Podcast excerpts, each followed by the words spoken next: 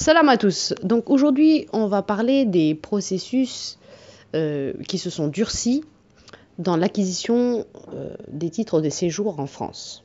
Donc ça, ça fait des années hein, qu'ils se sont euh, durcis, puisque on va dire que depuis depuis 94 en France, la préfecture, les préfectures de France sont extrêmement exigeantes vis-à-vis euh, des personnes qui viennent en France et qui y résident et qui veulent renouveler leur titre de séjour, qu'ils soient étudiants ou euh, travailleurs étrangers, etc. Donc, euh, ce dont nous allons discuter aujourd'hui, c'est ce que nous avons pu observer depuis quelques années et surtout depuis là, il y a quelques temps, on va dire, puisque ça, ça s'est extrêmement durci vis-à-vis des nouvelles dispositions de l'État français vis-à-vis de la, du terrorisme, etc. Mais par exemple, quand il s'agit d'Européens qui veulent être en France, on peut se dire, bon, ça va être moins compliqué. Mais en fait, ce n'est pas le cas. On non, pas toujours. Puisqu'on s'aperçoit qu'il y a des gens qui viennent de pays que nous, on considère en Afrique européens. Mais qui sont leurs Africains. Mais qui sont en fait les Africains de l'Europe, quoi. Euh, comme par exemple les pays des Balkans, on va dire. Euh, la les, Yougoslavie. Voilà, la Yougoslavie, euh, tous ces, tous ces, tous ces pays-là, Roumanie, Pologne, etc., etc. Donc ces gens-là sont considérés en fait comme les Africains de l'Europe. donc ils ont autant de difficultés, parfois sinon plus, ça dépend des cas, hein, naturellement il faut, faut relativiser, mais ils ont autant de difficultés que des Africains à obtenir des titres de séjour en France. Donc il ne faut pas, il faut pas à ce, niveau être, euh, être sectaire et penser que voilà, ce qui vous arrive, c'est uniquement parce que vous êtes africain ou musulman ou que sais-je. Non, c'est pas du tout ça. Il y a des gens qui viennent de Yougoslavie, qui sont des Serbes, etc., qui sont chrétiens, orthodoxes, aucun problème, mais euh, ils ont aussi des difficultés à avoir des titres de séjour. Et ils traversent euh, des processus extrêmement complexes pour avoir une régularisation de leurs papiers. Alors que certains d'entre eux ont des, ont, des, euh, ont des emplois euh, de manière régulière. Qu'est-ce que tu en penses, toi, Marie? Dis seulement ce que tu veux. J'en pense que pour vivre le truc actuellement, le processus en fait d'obtention d'un titre de séjour d'un point de vue légal, je vois le truc de vraiment de l'intérieur, je suis témoin de la chose et tout. Et c'est vrai ce que tu dis, c'est des Africains pour, pour l'État français. Et je, vois la manière dont on te, demande toutes sortes de... Enfin, c'est un long parcours, c'est un parcours difficile. Oui, donc légalement et tout. Légalement, absolument. C'est-à-dire que voilà, vous allez vous retrouver dans la même situation. Euh, si vous euh, euh, recevez de la préfecture ou de l'État français des, des, réponses qui ne sont pas, que vous ne considérez pas en tout cas en rapport avec la demande que vous avez faite, bon, c'est tout simplement c'est normal. C'est-à-dire qu'à un moment donné, vous allez devoir passer par un avocat et vous allez devoir payer euh, une somme. Donc il vaut mieux payer une somme à un avocat que payer une somme à un passeur, par exemple. Qu'est-ce que tu en penses? Je pense que c'est clair. Euh, voilà. Donc moi je me dis, tant qu'à faire, voilà, il vaut mieux savoir de quoi on parle, venir en ayant c'est-à-dire, moi, je comprends pas d'ailleurs pourquoi. Moi, d'ailleurs, moi aussi, j'ai un cas. C'est-à-dire, moi, j'ai dans mon entourage euh, quelqu'un d'origine pakistanaise qui travaille en France de manière régulière, qui a un titre de séjour d'un an qu'on lui renouvelle euh, tous les ans depuis sept ans. Et le gars de son pays, il a un, master euh, 2 en marketing, euh, en économie, etc. Et le type, il est cuisinier. Ça fait un an qu'on l'oblige à être cuisiné depuis. Ça fait sept ans qu'on l'oblige à être cuisiné tous les un an. Tu comprends? Parce qu'il faut quand même qu'il amène les. Il faut qu'il amène ses fiches de paie. Il faut qu'il amène ses impôts.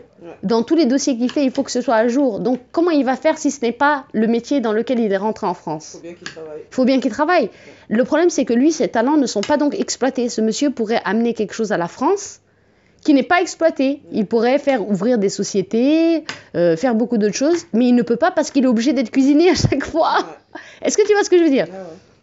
Donc, il y a des problèmes, en fait, quand vous cherchez à comprendre où sont les problèmes euh, d'immigration, pourquoi il y a des gens qui ne s'intègrent pas, c'est parce qu'en fait, ils ne s'intègrent pas dès le moment où ils posent leur dossier.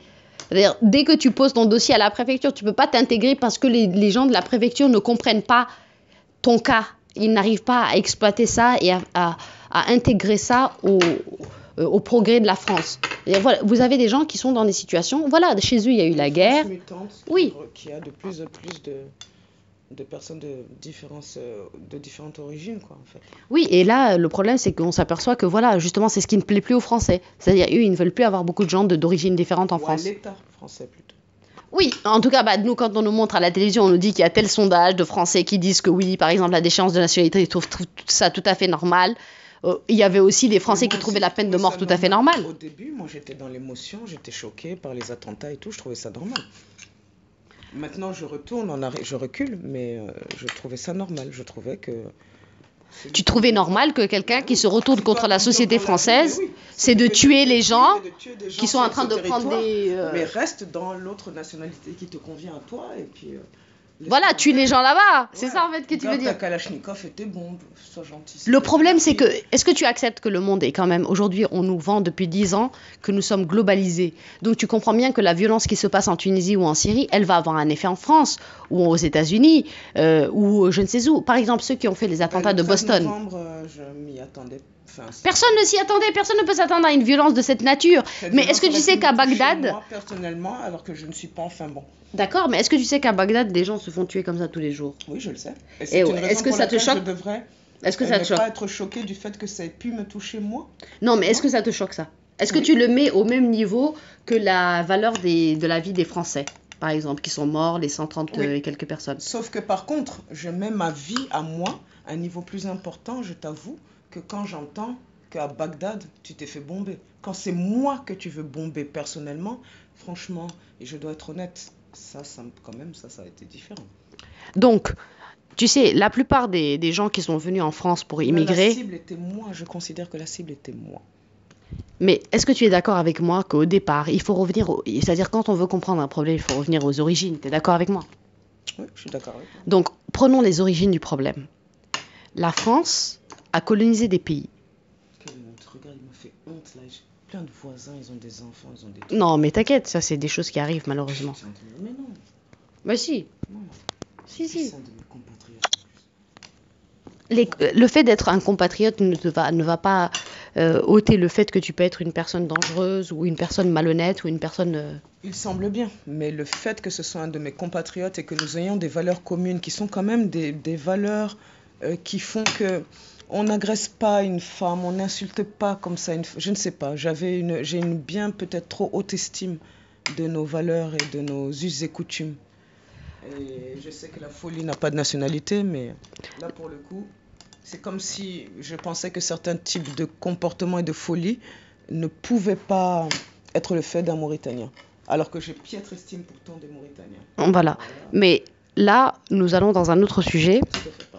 Euh, et ce sujet-là a plutôt un rapport, on va dire, avec le fait que des fois, il arrive qu'à l'étranger, on rencontre des compatriotes qui se comportent d'une manière tout à fait euh, scandaleuse. Alors que nous, nous leur accordons de la confiance et de la proximité, en fait, au prétexte qu'ils sont des compatriotes.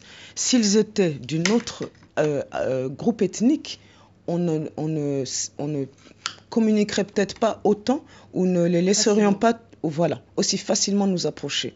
Je suis tout à fait d'accord. Et euh, par le fait que ce sont nos compatriotes ou que nous avons des origines ethniques communes. surtout parce que, voilà, nous sommes dans un pays, euh, nous sommes dans un grand pays comme la France. Et, euh. Oui, et c'est ça, la vérité, c'est ça, c'est que euh, nous sommes ici en France, autant moi que Mariem par exemple, et nous sommes intégrés ici dans le sens où nous, nous- nous ne cherchons pas à nous faire spécialement remarquer par qui que ce soit, et nous essayons de trouver notre place si on nous la laisse, euh, et à travers les mêmes, euh, euh, disons, normes euh, qui sont appliquées aux Français, c'est-à-dire euh, les diplômes, les choses comme ça. Et parfois, quand nous sommes là et que nous rencontrons dans notre vie quotidienne une personne qui vient de- du même pays que nous ou qui viennent, qui viennent même du juste de la même zone euh, régionale Déjà. que nous, Seulement. un Sénégalais ou un Malien, on est content parce qu'on se dit voilà des gens qui connaissent la Mauritanie, qui peuvent discuter avec nous, avec qui On- nous on avons des choses en voilà, qui savent de quoi nous parlons et avec qui nous pouvons échanger sur certaines choses. Et parfois ces personnes s'avèrent être les pires escrocs qu'on ait jamais rencontrés dans nos vies. Les, les- les- d'ailleurs des gens dangereux même. T'es d'accord? Ouais. Donc euh, pour revenir à tout ça, il faut comprendre que dans tout ce qui nous touche, que ce soit dans le domaine de l'immigration ou dans le domaine de la diaspora, dans notre diaspora, il y a des gens qui sont négatifs, il y a des gens qui sont positifs.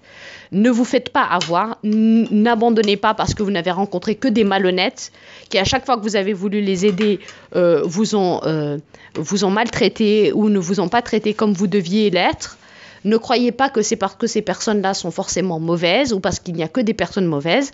Il y a des gens qui sont dans des situations spécifiques ou d'autres gens qui sont tout simplement euh, dans, dans, une, dans une dynamique de profiter de quelqu'un. Et il faut savoir faire la différence entre les deux. Et ça, c'est la différence qu'on fait tous les jours en rencontrant des gens. Nous, par exemple, en France, on a l'occasion de rencontrer ici des gens qui viennent de tout horizon. C'est ça qui est beau. La France, peut-être, n'a plus conscience de ça, mais nous, on- moi, personnellement, j'en ai conscience tous les jours. Euh, euh, une fois dans un RER, euh, comme ça, parce que euh, sous l'excuse, en fait, que le RER était en retard et qu'il nous a déposés dans un endroit où on ne devait pas être déposé, j'ai rencontré une, une personne du Burkina Faso, dont j'ai les contacts dans mon téléphone. Et on a discuté et en deux secondes, on s'est présenté. Et il y a eu une sorte de, je sais pas, de- de- d'élan naturel entre nous deux qui a fait qu'on a pu, on a pu connecter et elle a voulu me laisser ses coordonnées. Mhm. Donc ça, c'est si moi j'étais une personne négative, j'aurais pu l'utiliser pour tant et tant de choses. Mais c'est parce que je me suis dit, voilà, cette personne-là, si jamais elle veut, euh, elle a du temps, parce qu'elle m'a dit elle-même qu'elle était très occupée, etc., elle faisait plein de trucs. Mais j'ai compris que, voilà, si elle avait du temps, ce serait quelqu'un avec qui j'aurais j'aurais envie de discuter. Voilà. Mais c'est parce qu'elle vient aussi d'un endroit où j'ai envie de connaître d'autres gens. Moi, en Afrique, à part les Maliens, les Sénégalais, je ne connais pas grand, grand, grand autre monde. Euh, quand j'étais au Canada, j'ai rencontré euh, des Nigériens, des Guinéens, que ce soit de Conakry ou de Bissau. J'ai rencontré, j'ai rencontré toutes sortes de gens, machallah. J'ai rencontré des gens du Rwanda, euh, de, de tous les endroits du monde où justement j'avais eu euh, connaissance à travers la télévision. Je ne savais pas. Le Rwanda, j'avais appris euh, à travers le génocide de 94. Et euh, justement, cette femme-là, elle s'avérait qu'elle était dans la même euh, école préparatoire que moi au Canada. Et à un moment donné, je parle avec elle et je lui dis où sont tes parents? Elle me dit non, mes parents, ils ont été tués dans le génocide du Rwanda. Tu imagines la tête que j'ai fait Et je me suis dit non, pourquoi ça tombe sur moi? Pourquoi est-ce que j'ai posé cette question-là? Tu vois ce que je veux dire? Je me suis, j'ai- j'étais tellement mal dans ma peau. Et en fait, cette fille, fi- cette fille, tu sais quel était son nom? Son nom, je l'ai jamais oublié parce qu'elle a un très joli prénom et nom. Pacifique, Gachere Bouka. Pacifique. Gachere Bouka. Et elle avait sa sœur qui vivait à Montréal, et etc. Et c'était une fille très, très, très bien. Et j'ai aimé. euh, je, je regrette, gars, de n'avoir pas pu euh, développer les relations plus longtemps, mais bon, chacun était dans son délire, c'est ça le problème. Chacun est dans sa, dans sa sphère, et il évolue là-dedans. Et bon, euh, il a plus trop le temps pour certaines autres personnes, mais c'est pas parce qu'il y a moins d'a- d'affection, c'est juste parce que les, les distances sont trop, trop importantes et la vie nous amène dans d'autres directions.